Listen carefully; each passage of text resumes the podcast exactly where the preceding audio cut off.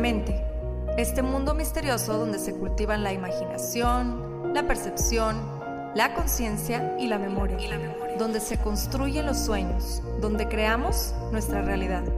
Por muchos años el ser humano ha tratado de entenderla, de descifrarla, de descifrarla y hemos descubierto que posee un enorme poder, tanto para destruir como para crear.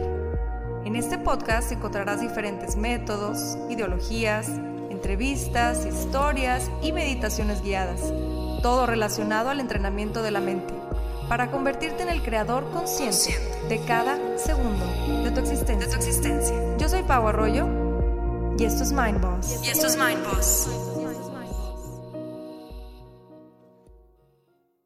Bienvenidas y bienvenidos a un episodio más de Mind Boss. Quiero empezar por compartirles una frase que me encontré no hace mucho y que se relaciona mucho con el tema que estaremos platicando el día de hoy. Es una frase de Anthony Borges, creador de la obra literaria La Naranja Mecánica, y dice, el hombre que no puede elegir ha perdido la condición humana. Y creo que esta frase se refiere claramente a que el ser humano está hecho para elegir, estamos eligiendo en todo momento, ¿no? Y aunque pareciera increíble, todo lo que vivimos se basa realmente en elecciones. Elijo levantarme hoy por la mañana o elijo quedarme acostada o acostado. Elijo quejarme o elijo agradecer. Elijo enojarme o escoger mis batallas. Elijo ser víctima o elijo actuar. Y pongan atención porque ahí les va un trabalenguas muy sabio. Incluso cuando no elijo, estoy eligiendo no elegir. Quizá en este momento te preguntes, bueno, ¿y por qué a veces elijo cosas, situaciones o emociones que no me hacen sentir bien? En este punto pienso que es importante recalcar que a pesar de que elegimos todo el tiempo, no todo el tiempo estamos eligiendo conscientemente. A veces elegimos desde el automático. A veces nuestra programación mental elige por nosotros mismos. Se podría describir como un impulso automático basado en esos surcos o caminos ya muy bien formados y recorridos en nuestro cerebro. Tanto hemos recorrido algunos de estos caminos mentalmente que el cerebro termina por aprendérselos de memoria y en afán de hacernos la vida fácil, ya los recorre solito, sin ayuda de nuestra conciencia. Y ahí es cuando decimos, oh, oh, ¿por qué mis elecciones muchas veces no van de acuerdo a lo que realmente necesito? Quizá caigas en cuenta de que muchas o la mayoría de las elecciones que has hecho en tu vida han sido desde la inconsciencia. Quizá no. Lo que es un hecho es que cada una de ellas te ha llevado a donde estás el día de hoy. Definitivamente hay elecciones de todo tipo, elecciones sencillas, elecciones que requieren más concentración, lo que denominamos como elecciones de vida o muerte, o también las que son trascendentales. El hacernos conscientes nos abre un mundo de infinitas posibilidades de elección y al hacer estas elecciones conscientemente, entonces nos permitimos dejar de ser víctimas y convertirnos en creadores. Recuerdo con nitidez un momento en mi vida en donde me puedo observar en el piso, rendida, llorando y pidiendo a gritos que mi vida terminara. Sentía la gran necesidad de dejar de existir para entonces poder descansar de esta vida en la que tanto estaba sufriendo. Mi tristeza me sobrepasaba. No veía salida a ninguno de mis obstáculos en ese momento y pareciera que los obstáculos iban sumando. Mis elecciones diarias me habían llevado a ese punto de quiebre. Elegía no sentir, elegía suprimir mis emociones, elegía evadir y hacer como si no tuviera importancia lo que estaba sintiendo. Elegía inconscientemente y por programación.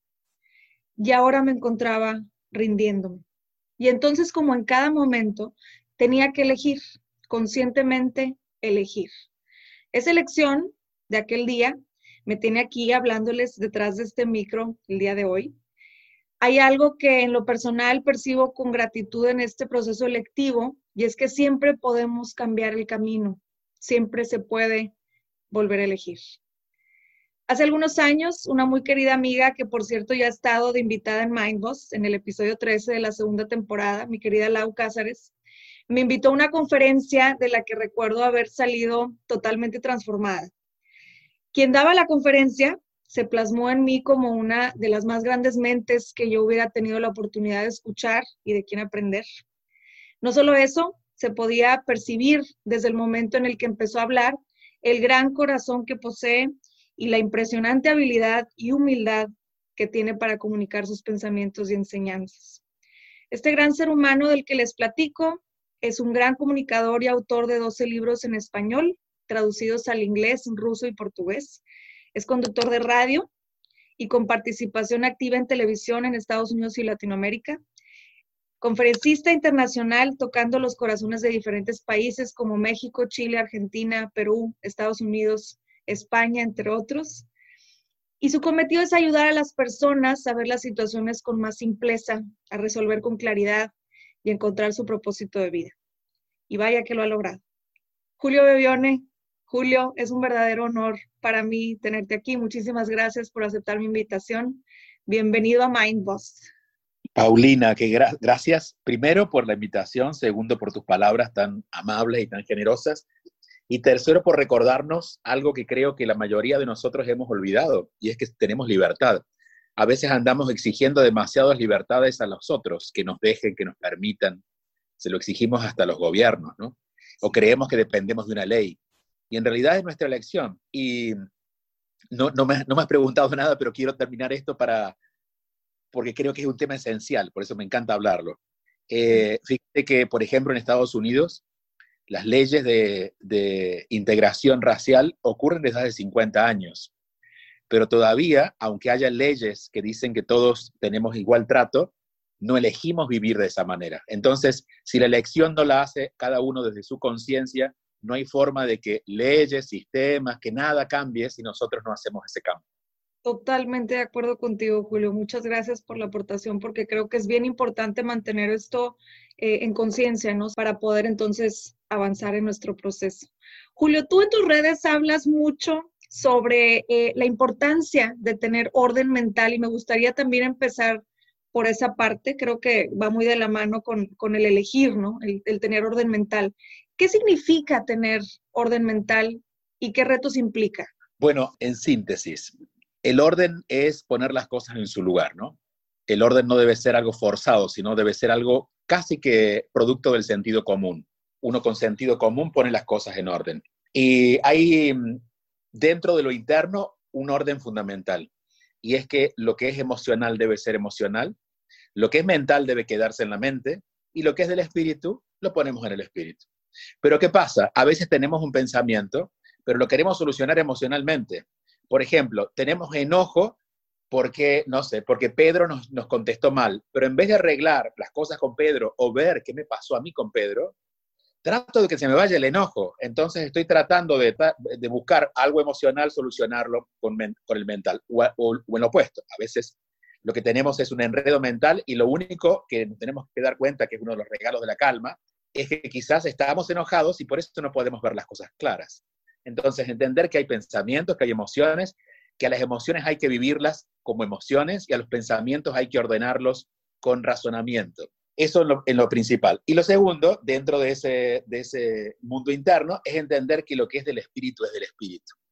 El pensamiento no tiene voluntad. El pensamiento es muy ocioso. Las emociones no tienen voluntad. Yo no puedo esperar que se me vaya el enojo, porque las emociones no tienen esa voluntad. Esa voluntad viene conmigo en lo interno, es espiritual.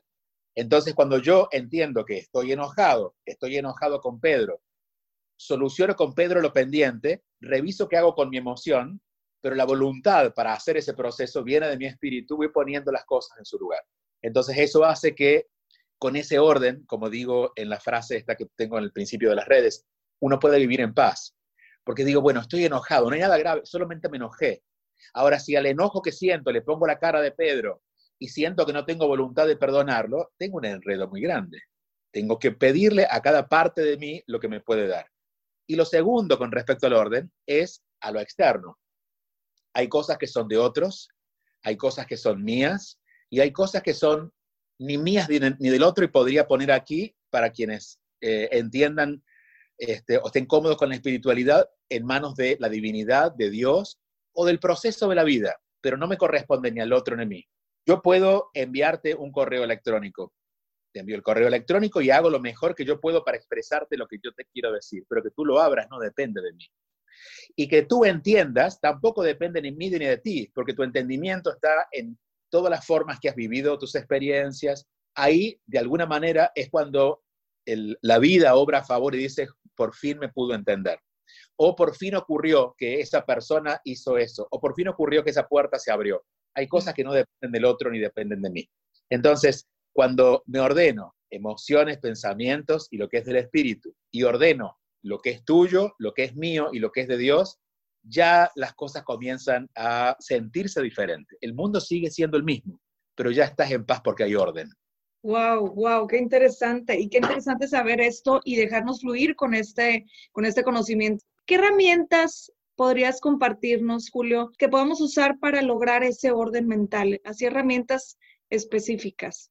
Mira, hay una que la vamos a, vamos a convertirla en varios pasos si quieres, porque sigue sin comprenderse muy bien, que es la meditación.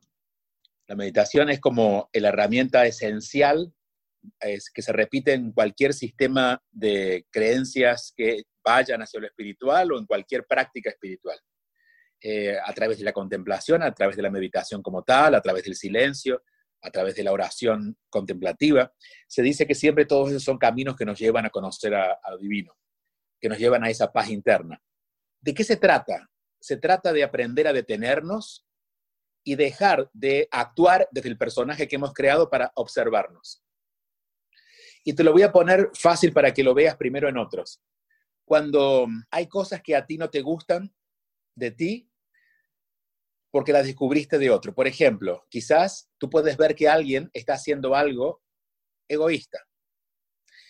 Y más allá de tu propio juicio, estás viendo que es egoísta, porque hay un sentido común que te dice, bueno, esa persona está siendo egoísta. Cuando, cuando ves que esa persona está siendo egoísta, te das cuenta que tú no quieres ser así.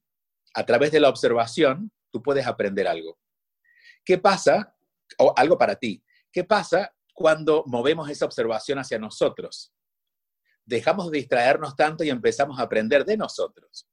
Entonces, ese estado meditativo es un estado de observación lo más constante posible acerca de lo que estoy diciendo, cómo lo digo, dónde estoy, por qué estoy allí. Y de todo eso, lo más importante detrás de todo eso es cómo me voy sintiendo. Si cada vez que yo, estando pendiente de mí, por ejemplo, tú te enojas conmigo, y cuando tú te enojas conmigo, mi tendencia es a ver cómo te respondo. Pero si en ese momento, en vez de ver cómo te respondo a ti, veo qué me pasa a mí y digo, pero ¿por qué me lo tomo en serio? Y empiezo a observarme y digo, mira, yo siempre me tomo estas cosas en serio. Pero si ella lo está diciendo como una opinión, ¿por qué yo reacciono de esta manera? Cuando yo cambio ese enfoque a mí, es natural que yo comience a encontrar la posibilidad de cambiar aquello que en mí no está funcionando. Entonces se diría, es alcanzar un estado meditativo, vamos a decir contemplativo, de observación hacia mí mismo empezando a tener más, eh, poniendo más atención en lo que siento, no tanto en lo que me pasa, porque si no la mente siempre se pierde en los juicios. Y cada vez que no se sienta algo cómodo, me detengo y, y ahí reviso. ¿Qué estoy haciendo? ¿Qué pensamiento estoy teniendo? Si fuéramos conscientes, por ejemplo, que la mayoría de las cosas que nos pasan en el mundo son reflejos de nuestros pensamientos, que la razón por la que me disgusté con alguien no tiene que ver con lo que esa persona me dijo, sino con cómo yo lo interpreté, que la razón por la que me angustié cuando me votaron del trabajo no fue porque me votaron, sino porque yo pensé que no iba a conseguir otro trabajo. Si veo que en realidad en mi mundo mental es donde nacen la mayoría de los conflictos y yo me empiezo a observar más, momento, ¿qué estoy pensando en este momento? Ya empiezo a ordenar, porque no estoy buscando la solución allá afuera, que es donde no está, sino la empiezo a buscar exactamente desde donde ocurre, en la causa, que es en mi pensamiento. Y ahí es como tomar acción, ¿no? Es precisamente tomar acción, porque sí, sí podemos caer en este círculo de victimización. De análisis. Y, análisis, exactamente. Ahí vuelvo a elegir. Es decir, este es el pensamiento que ya elegí antes, repetitivamente, pero ahora, ¿qué quiero elegir? Hay un libro muy interesante, bueno, en realidad escrito en forma de libro, pero es una, una visión de vida que se llama Un curso de milagros, y básicamente el curso de milagros, si lo sintetizáramos, siempre nos dice, no estás percibiendo lo que más te conviene, puedes volver a elegir. Porque cuando vuelves a elegir otra forma de percibirlo, todo lo que te preocupaba deja de existir, o por lo menos pierde fuerzas. Entonces, si no estoy enojado con Paulina, si en realidad mi enojo es porque estoy enjuiciando a Paulina por algo, y el que enjuicia soy yo, si quiero llevarme mejor con Paulina, voy a elegir un mejor pensamiento. Y ahí es donde aparece la gran maestra en este proceso de vida, que es la energía del amor. Voy a elegir una energía más amorosa, porque si en, vez de defenderme de Paulina, de atacar a Paulina, de analizar a Paulina, directamente la acepto como es, que es lo más amoroso, bueno, va a ser más fácil relacionarme con Paulina. Quizás Paulina sigue enojado conmigo, pero yo con ella voy a estar en paz, porque acabo de elegir otra manera de percibir a Paulina o percibir lo que Paulina me dijo. Exacto. ¿Qué podrías decirnos, por ejemplo, cuando alguien está pasando por un proceso difícil en cuanto a la salud? ¿Cómo podríamos tener este approach que nos comentas de, volver a elegir en ese tipo de situaciones como más físicas? Bueno, mira, la, digamos que en los procesos de aviso que el alma nos va dando, el del cuerpo es el, es uno de los avisos, uno de los gritos. Digamos que si los, otros avisos fueran susurros, palabras, te lo dice, después te grita. La enfermedad es el grito. De alguna manera, cuando el alma o cuando tú, tú, mismo, tu misma inteligencia interna quiere detenerte por algo y te ha detenido por fuera, pero no has parado, porque te botaron del trabajo, pero seguiste, y te, te divorciaste, pero seguiste insistiendo, hasta que te enfermas, que no te queda más opción porque ya no puedes escaparte del cuerpo deberíamos entender que eso nunca es un castigo. Y creo que esto es lo primero que deberíamos decir en cuanto a la enfermedad, porque solemos ver a la enfermedad como algo malo y es algo que no se siente bien, que no es cómodo, pero no es malo. Porque que me lleven al médico, que puede, a ver, ¿quién quiere ir al médico? Nadie quiere ir al médico, todos queremos ir al parque, a una fiesta, pero que me lleven al médico es una mala noticia, pero es el comienzo de la solución. Entonces, que tenga una enfermedad es una mala noticia, porque ahora tengo que, tengo que, me acaban de avisar que mi casa está inundada y que el sótano está hasta el techo de agua. Y, pero tengo que hacer algo porque no me queda otra opción más que hacer algo. Entonces, cuando yo reconozco que es incómodo, que no me gusta, pero que la enfermedad lo que me trae es una bendición, que es mostrarme algo que yo en este momento no estaba atendiendo y siguiendo la línea de la conversación, un desorden. Cuando te he atendido más a ti o a los otros que a mí, cuando he dejado todo en manos de Dios, pero yo no he hecho nada, cuando yo he querido hacerlo todo y no he dejado ni que los otros ni que Dios obren, cuando yo estoy solamente preso de mis emociones y nunca subo a mi cabeza a ver momentos, si esto es un pensamiento, o estoy demasiado en mis pensamientos y tengo una rabia contenida, cuando hay desorden, la última evidencia de ese desorden es la enfermedad. Entonces, primero, no la enjuicio. Digo, ok, no me gusta, de lo que me, lo que me está pasando no es lo que más me gustaría que me pasara, pero entiendo que este es el principio de una bendición que aún no puedo ver. Porque tampoco estaba viendo la maldición, porque creía que como estaba viviendo estaba bien, fuera la vida así. Entonces, después de dejar de enjuiciar la enfermedad, obviamente me ocupo de darle al cuerpo lo que es del cuerpo, y aquí consulto al médico, hago el proceso del cuerpo. Porque el médico o quien sepa del cuerpo o quien entienda de medicina me va a ayudar a nivel de cuerpo. Esa es la consecuencia, no la causa. En la causa es mi responsabilidad encontrar mi propio trabajo. Porque incluso, aunque encontremos un terapeuta, el terapeuta te va a acompañar, pero el que tiene que meterse al sótano a ver qué fue, cuál fue la canilla abierta que dejaste, el grifo abierto, eres tú. Entonces, cuando haces eso, que es un proceso, no es un día, no es una decisión, porque, por ejemplo, he encontrado gente que lee un libro y dice, ay, ya entiendo por qué me pasó. Me estalló el hígado por esto. Sí, pero informarte de eso no te sana. Lo que te sana, como tú dices, es volver a elegir, hacerlo diferente. Y el proceso de darse cuenta, si bien hay resistencias en ese proceso, puede ser quizás de una semana, pero el hacerlo diferente puede tomarlo, puede tomarme mucho más tiempo. Porque venimos tanto tiempo con todo un sistema a favor de esa manera de pensar o de ser, que bueno, es como, ahora sacaste el agua de la, casa, pero ahora hay que limpiar las paredes y asegurarte de que ese grifo o esa, o esa canilla que dejaste abierta nunca más vuelvas a tocarla. Entonces, ese es un proceso. Wow, como dices, como bien mencionas, puede ser un proceso de mucha paciencia, ¿verdad? Porque venimos cargando con, este tipo de, a lo mejor el pensamiento, eh, las programaciones que traemos, como venías diciendo, es cada caso es muy subjetivo. Entonces, ¿qué tanto traes en la mochila que quieres empezar a cambiar, no? O sea, estamos eligiendo en todo momento. Entonces, el, proceso que te llevó a, a manifestar una enfermedad, entonces, es un proceso que también estuviste eligiendo quizá inconscientemente. Sí, bueno, ojo, no estás eligiendo la enfermedad, porque también esto es ti mismo. No somos tan tontos para decir, me voy a enfermar. Lo que estamos eligiendo son las causas que llevan a la enfermedad. Porque es, ok, yo no me quiero enfermar del hígado, pero si me meto grasa de, eh, no sé, grasa mala, grasa, grasa animal tres veces al día, me voy a enfermar. Y dice, no, pero si yo no quería enfermarme, yo solo quería disfrutar de la grasa frita. Bueno, en realidad ahí es cuando uno es consciente de que eh, en, principio, que la enfermedad es consecuencia, no es causa. Claro. Entonces no estamos eligiendo la enfermedad, pero estamos eligiendo todo el camino. A ver, si tú te subes, si tú compras un ticket de avión que va a Roma, vas al aeropuerto, encuentras el vuelo, te subes al vuelo, llegas a Roma y tú dices, ay, pero yo solamente quería viajar en avión, ¿qué hago yo en Roma? Bueno, te compras a Roma, mi amor.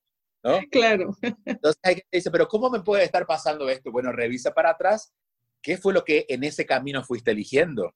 Porque tú no elegiste que te fuera mal, pero tú elegiste muchas, tomaste muchas decisiones que te llevaron a ese malestar que sientes hoy. Exacto, exacto, sí, sí, sí, a eso me refería también porque podemos confundirlo, ¿no? Y hay mucha gente que dice, es que ¿cómo me vas a decir que yo estoy eligiendo que me sucedan cosas malas? Y le digo, no es que estés eligiendo la situación. Puede pasar en relaciones, eh, en relaciones violentas. Yo no estoy eligiendo que este, este, esta persona me golpee, no, no lo estás eligiendo. Pero si empiezas a ver, vas a ver que un montón de decisiones en tu vida te llevaron a, a estar en ese lugar justo frente a la violencia. ¿Por qué? Y quizás no fue que elegiste un tipo violento, porque cuando lo conociste no era violento, no analices a la persona. Lo que comenzó quizás con tu falta de autoestima cuando eras niña y permitiste que alguien te dijera algo y te callaste la boca y, no lo, y, no, y, lo dejaste pasar porque eras muy niña. Y después cuando este, eh, viste que no te gustaba tu cuerpo, pero en vez de, de estar, estar a favor de tu cuerpo, te fajaste para que no se notara lo que, lo que te pasaba. Y una vez que, no sé, que te, que te botaron de un trabajo porque de manera injusta, pero no te animaste a decir nada porque, bueno, no querías incomodar a nadie, bueno, todo eso son piedritas que te llevan a ese camino que termina en la violencia. Entonces, nadie elige eso conscientemente, pero sí estamos eligiendo caminar para allá. Eh, mira, una cosa que ha pasado en estos días con, la, con el tema de, de la pandemia, el virus, confinamiento, que son todos títulos, pero la noticia no es esa, la noticia es nuestra, ¿no? Es qué nos pasa a nosotros. Este, no, por la pandemia ahora no tengo dinero. Bueno, no sé si es así, es cierto, no estamos produciendo dinero. Pero si tuvieras una vida ordenada, quizás ahora tendrías algo, o por lo menos podrías tener posibilidad de pedir un crédito, porque tu vida está ordenada y, y los bancos te dicen, sí, usted no tiene grandes deudas o es ordenado, le vamos a prestar. No, es que en, la pandemia no soporto, no soporto a mi pareja. Bueno, en realidad no, lo venías, venías construyendo una relación insoportable, ahora te diste cuenta, ¿no? Entonces también en estos días es una forma de entender que lo que nos pasa no es por la pandemia, ni porque estamos viviendo juntos, ni el confinamiento, ni por la crisis. Lo que nos está pasando es que estamos evidenciando algo que hemos venido construyendo. Nos estamos dando cuenta, ¿no? Recién nos estamos dando cuenta, porque sabes qué, cuando tú te compras un zapato que te gusta pero te queda chico, recién te lo sacas cuando te molesta. Mientras tú lo puedas tener ahí, tú dices, no, yo aguanto, aguanto, aguanto, hasta que, hasta que explota el pie. Entonces, claro, y esa es la enfermedad también, ¿no? Hasta que no llegue el dolor, hasta que no llega la máxima expresión de esa enfermedad, que es el, no el síntoma, sino ya la, la patología. El grito. El grito, ah, entonces no tomamos acción. Claro, la idea es sabiéndolo, elijamos vivir de otra manera. No elijamos la enfermedad como camino para, para, la evolución. Elijamos, elijamos caminar más atentos los caminos que caminamos para no llegar hasta ahí. No quiero aprender con la infidelidad de mi pareja. Ya, ya, ya, lo vi, no quiero volver ahí. Pero para eso necesito entender que no es que, el problema no es que esa pareja me fue infiel. El problema fue que yo fui construyendo un camino que me llevó a quedarme parado frente a un infiel cuál fue el camino que hice. Claro. ¿Cómo podemos evitar caer en este espiral de victimización? Porque muchas veces hasta, digo, me ha pasado o he conocido gente que, que disfruta estar en esta espiral de victimización porque le resulta hasta cómodo, hasta conveniente, porque tiene la, la atención de más gente, ¿no? Bueno, piénsate de esta manera. Si tú estás en un pozo, no vas a salir del pozo si no vas para arriba. La meta es llegar para arriba. ¿Cómo llego para arriba? Dos maneras. O grito y le digo a alguien, por favor, me tiran una mano.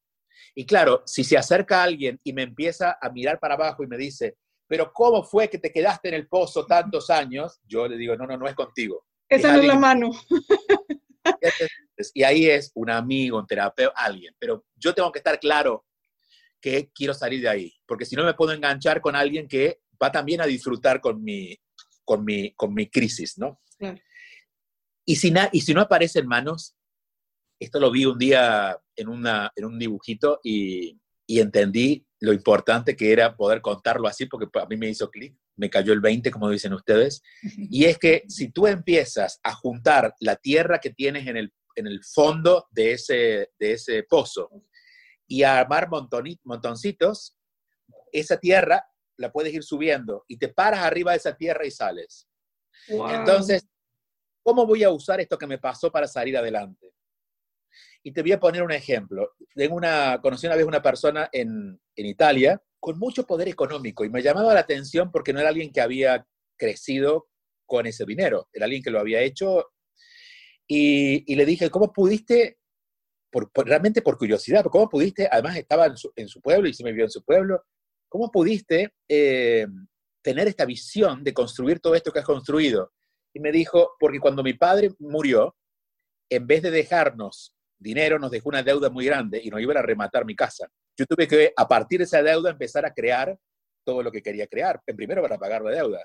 Y cuando fui pagando la deuda me di cuenta de que podía tener dinero y nunca más paré.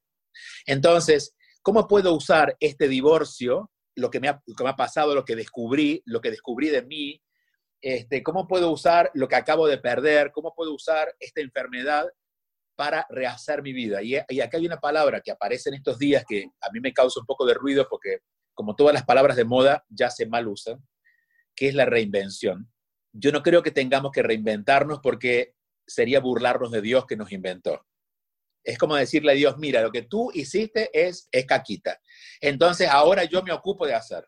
No, en realidad no es reinventarse, es descubrir quién realmente eres es entender que tienes que matar el personaje que es el que se metió en el pozo, porque tú, tú como tú nunca hubieras caído al pozo, pero el personaje que te inventaste te llevó al pozo.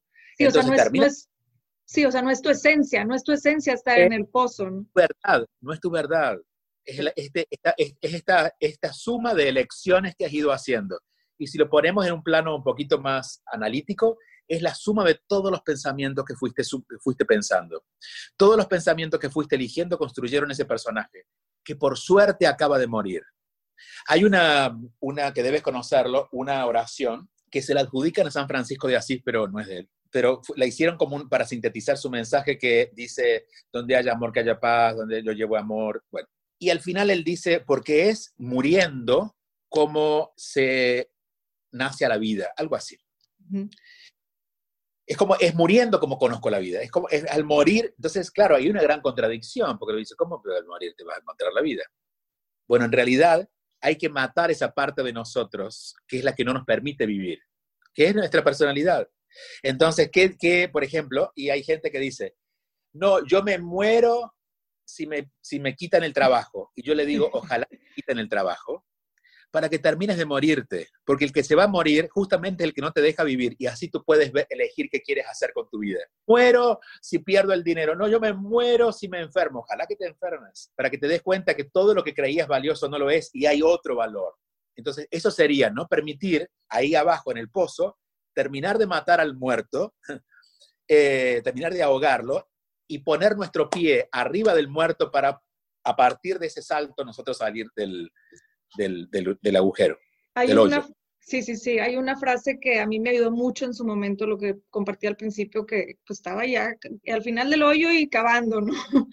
Y, este, y fue precisamente una frase que decía, bienaventurados aquellos que están en el fondo del pozo, pues no queda más que de ahí salir hacia arriba. Ahí está. Es una frase de alguien, no recuerdo ahorita el autor, te lo voy a, te lo voy a compartir, lo voy a buscar y te lo voy a compartir, más fue una frase que se me quedó mucho en ese momento, mm. y se los compartiré también en, en, determinado momento a todos los que nos escuchan. Fue una frase que me, que me sacó de verdaderamente me sacó del pozo porque dije, ok, que según yo ya llegué al fondo y, y, sigo ahí medio cavando. Entonces, con todo esto que estoy reuniendo, con todas estas fuerzas que no sé ni de dónde estoy sacando, ahorita ya sé de dónde, más en ese momento no lo sabía. Como bien dices, fui formando esta montañita, todo el conocimiento, todo lo que iba aprendiendo, todo el para qué que me hacía sentido en ese momento, y vas construyendo esta montañita hasta salir. Y por supuesto que hubo manos al final del, pozo hacia arriba. Hubo manos que me ayudaron y todo, más estaba en mí, estaba en volver a elegir lo que quería, lo que quería Mira, la esperanza es uno de los factores más importantes para animarse a mirar arriba y ver que además del pozo hay una salida. La esperanza juega un rol fundamental. Y vamos a decir esto para que la esperanza quede si alguien se está sintiendo en el pozo o por ahí. Y es que cuando tú empiezas a dejar de de esperar que venga alguien por ti y empiezas a hacer tu propio trabajo contigo para juntar la tierra y empezar a subir, allí aparece siempre una mano. Siempre una mano. Yo se los puedo garantizar. No va a ser la mano que nosotros quisiéramos, porque yo quisiera que fuera en, tono de venganza. Quisiera que la misma mano que me hirió viniera ahora a rescatarme. No, esa, esa nunca, quizás nunca más vuelva porque la vida es justa y la justicia es que no vuelva a ver esa mano. Pero por allí aparece, y lo que yo llamo otra nueva familia, de pronto aparece alguien que se siente un hermano, alguien que se siente como un primo, uno siente como una madre, pero que son personas que recién conoces. Y ese es el movimiento que el alma hace cuando hay disposición. Por eso siempre insistiré en que cuando vivimos desde el alma, en la vida pasan milagros, porque el alma mueve la energía en una forma que el racionamiento no puede comprender, pero que son naturales para el alma. Entonces, justo te encontraste con esa frase que es una mano, justo te encontraste con una persona que te dijo algo que te cerró la herida, justo, pero claro, no fue programado, no fue que lo buscaste, lo único que buscabas tú era seguir haciendo tu trabajo y en el hacer tu trabajo van apareciendo estas, estas, estas manos, a veces invisibles incluso. Sí, totalmente de acuerdo contigo y sí fue mi caso, o sea, yo soy eh, el, el, claro ejemplo de eso. Y cómo se fueron acercando estas manos cuando decidí, en vez de buscar afuera, buscar adentro, como, como bien decías. Ahora, Julio, quisiera preguntarte, ¿cómo podemos cultivar la certeza dentro de nosotros para volver a elegir? Porque a lo mejor este proceso puede ser difícil para ciertas personas. O sea, ¿cómo podemos cultivar la certeza de que, de que puedo volver a elegir y puedo volver a vivir o, vivir incluso una vida eh, diferente? Mira, te lo voy a poner así. La certeza que necesitamos, que involucra también la mente, porque uno puede tener mucha certeza, pero a la hora de la hora sabe que no es verdad porque no lo vio. O no lo sintió. O no lo sintió, no lo experimentó. Entonces, la certeza ocurre en la acción. No hay manera que solo porque eh, mentalmente o emocionalmente nos hayamos convencido o porque creamos en Dios la cosa, no. La certeza ocurre cuando me muevo, Ahora, cuando me muevo, porque si no voy a tener certeza de que me muevo, pero si no me muevo, solo me muevo o cuando tengo voluntad y lo hago de manera consciente, o cuando me harto,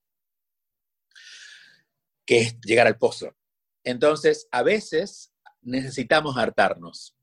Solo cuando te hartas es cuando decides hacerlo diferente.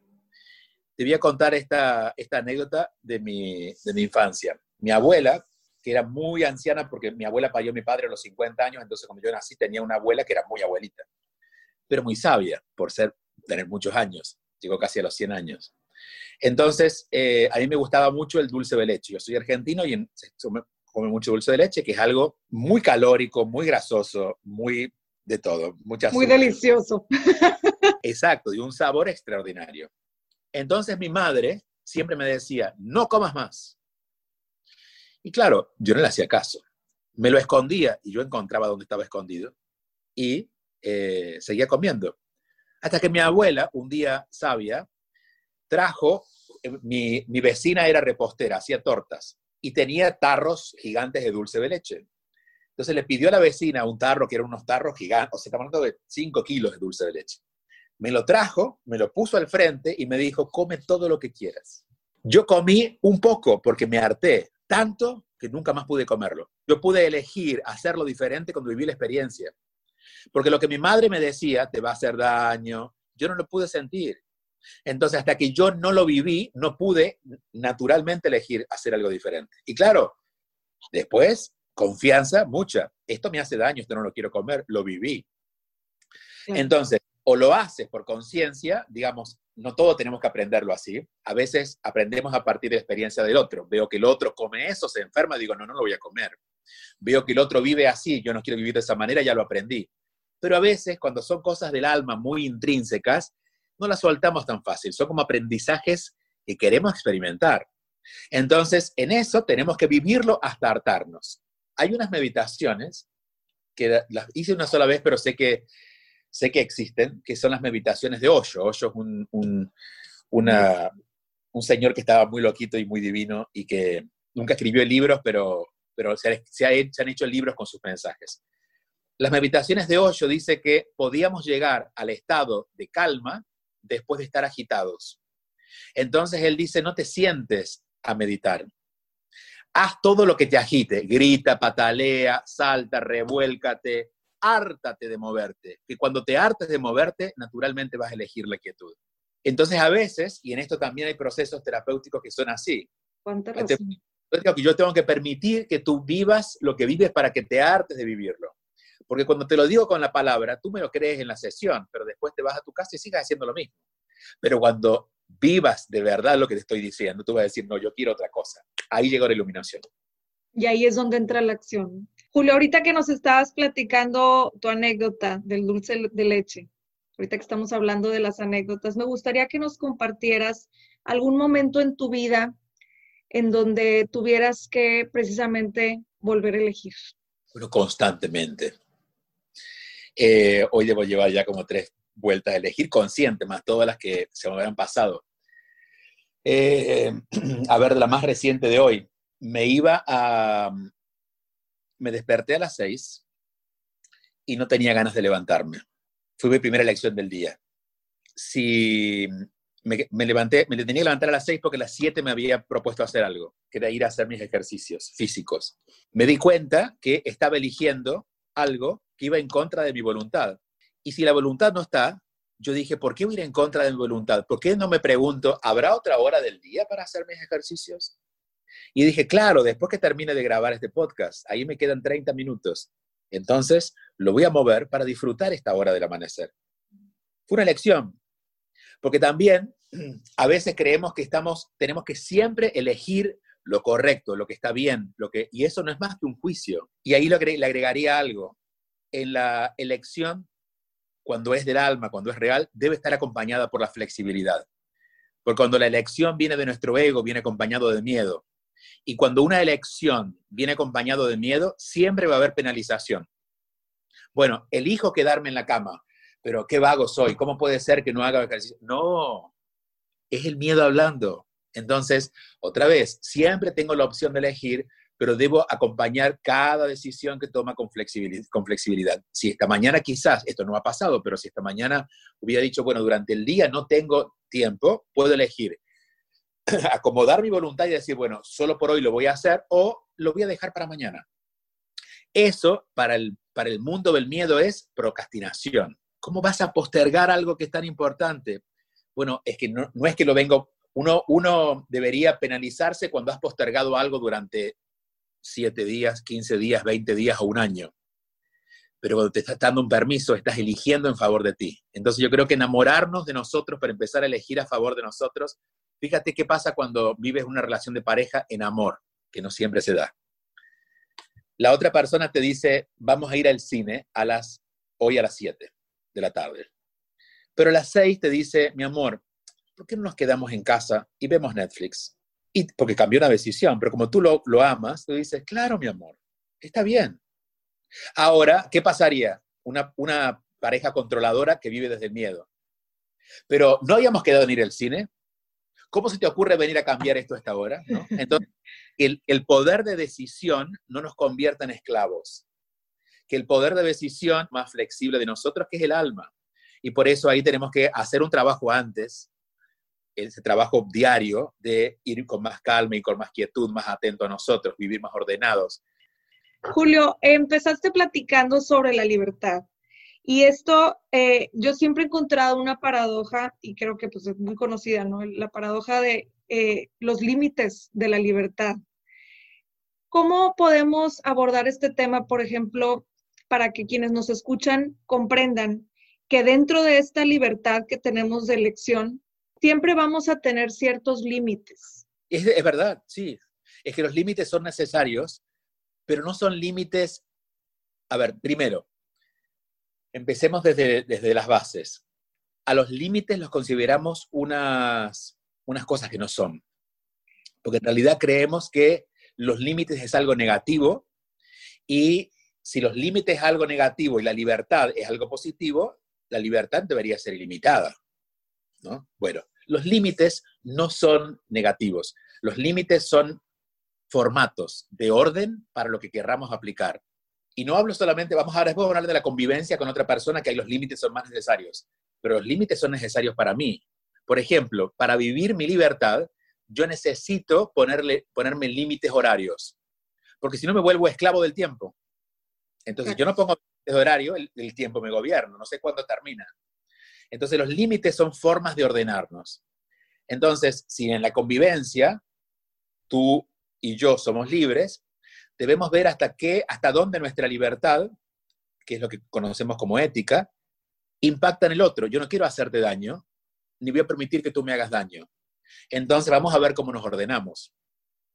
Y allí sí, dentro de esas libertades, por eso este, los caminos de las relaciones son muy individuales, no hay tal cosa como un manual de relaciones para una buena relación, porque los, las relaciones las vamos no solamente creando con la persona, sino van, vamos transformándola con la persona. Entonces, la forma que nos llevamos ayer va a ser diferente a la de hoy. Tenemos que ir siempre atentos. Pero el tema de la libertad, que es fundamental en una relación, porque es la razón de los divorcios, porque nos hartamos, porque nos sentimos encerrados, porque sentimos que no nos dejan vivir. Pero ¿será que no te dejaba vivir o será que no te permitías vivir?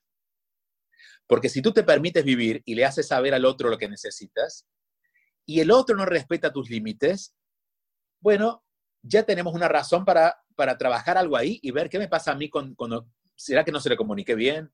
Pero a veces solamente salimos corriendo en el primer ahogo, porque hemos mal usado de la libertad, porque creo que porque soy libre puedo decirlo todo. Sí, tienes libertad para decirlo todo, pero como estamos en una relación queremos cuidarnos y no es que me tenga que callar, pero como voy a decir todo, voy a ver cuándo te lo digo, cómo te lo digo, de qué manera te lo digo, para no quedarme con nada, pero para no convertir mi libertad en una forma de agredirte. Entonces, límites siempre, en síntesis, los límites siempre nos van a ayudar a ordenar las libertades. ¿Qué es lo que pasa, por ejemplo? Ya no quedan, yo en algún momento me entusiasmé con algunas sociedades en Europa o el mismo aquí en Estados Unidos en algún momento ya con todo lo que veo en el mundo, yo he renunciado a pensar de que queda alguna sociedad que esté sana. Hay sociedades más ordenadas que otra. Y por ejemplo, la forma, eh, Estados Unidos, por una mala administración, está viviendo un, un problema con el tema del virus. ¿Por qué? Bueno, porque no se hizo el trabajo que había que hacer en este momento. Pero había un orden fundacional que hace que, que sea una sociedad, que sean las leyes, que sea la forma de gobierno, que hace que aunque haya una pandemia tan grande y el país esté sin trabajar, las consecuencias no sean tan graves, porque somos libres, pero tenemos una libertad ordenada. Yo no puedo, es decir, si yo, yo soy penalizado si hago algo donde voy a, voy a herirte a ti. Y a su vez hay una ley que el Estado no puede pasarme por sobre, por sobre mí. Hay muchos países en Latinoamérica donde quizás una situación menos grave ha traído consecuencias más graves. ¿Por qué? Porque no, eh, las, las aparentes libertades que hay están desordenadas.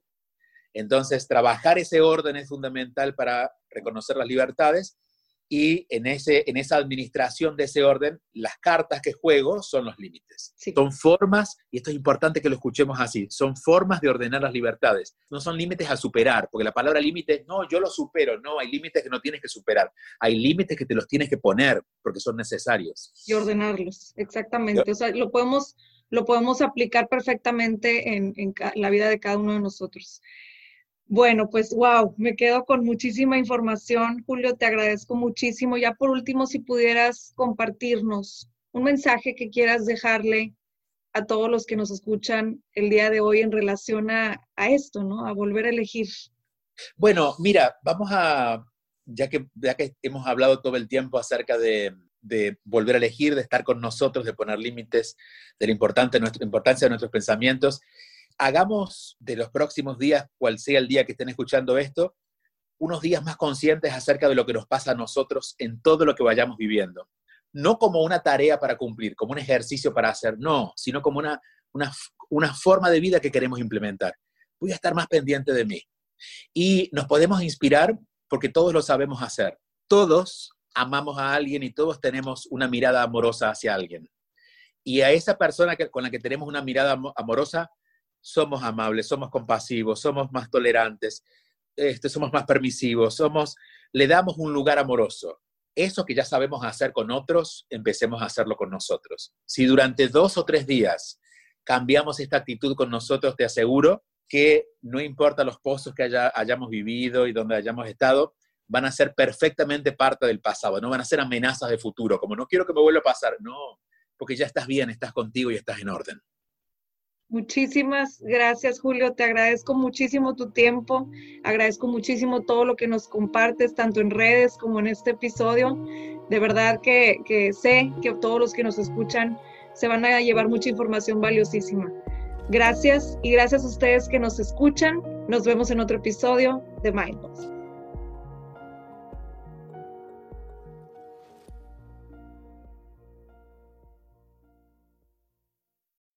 When you need mealtime inspiration, it's worth shopping Kroger, where you'll find over 30,000 mouthwatering choices that excite your inner foodie. And no matter what tasty choice you make, you'll enjoy our everyday low prices, plus extra ways to save, like digital coupons worth over $600 each week. You can also save up to $1 off per gallon at the pump with fuel points. More savings and more inspiring flavors make shopping Kroger worth it every time. Kroger, fresh for everyone. Fuel restrictions apply. With the Lucky Land slots, you can get lucky just about anywhere. This is your captain speaking. Uh, we've got clear runway and the weather's fine, but we're just going to circle up here a while and uh, get lucky. No, no, nothing like that. It's just these cash prizes add up quick. So I suggest you sit back, keep your tray table upright, and start getting lucky. Play for free at LuckyLandSlots.com. Are you feeling lucky? No purchase necessary. Void where prohibited by law. 18 plus terms and conditions apply. See website for details.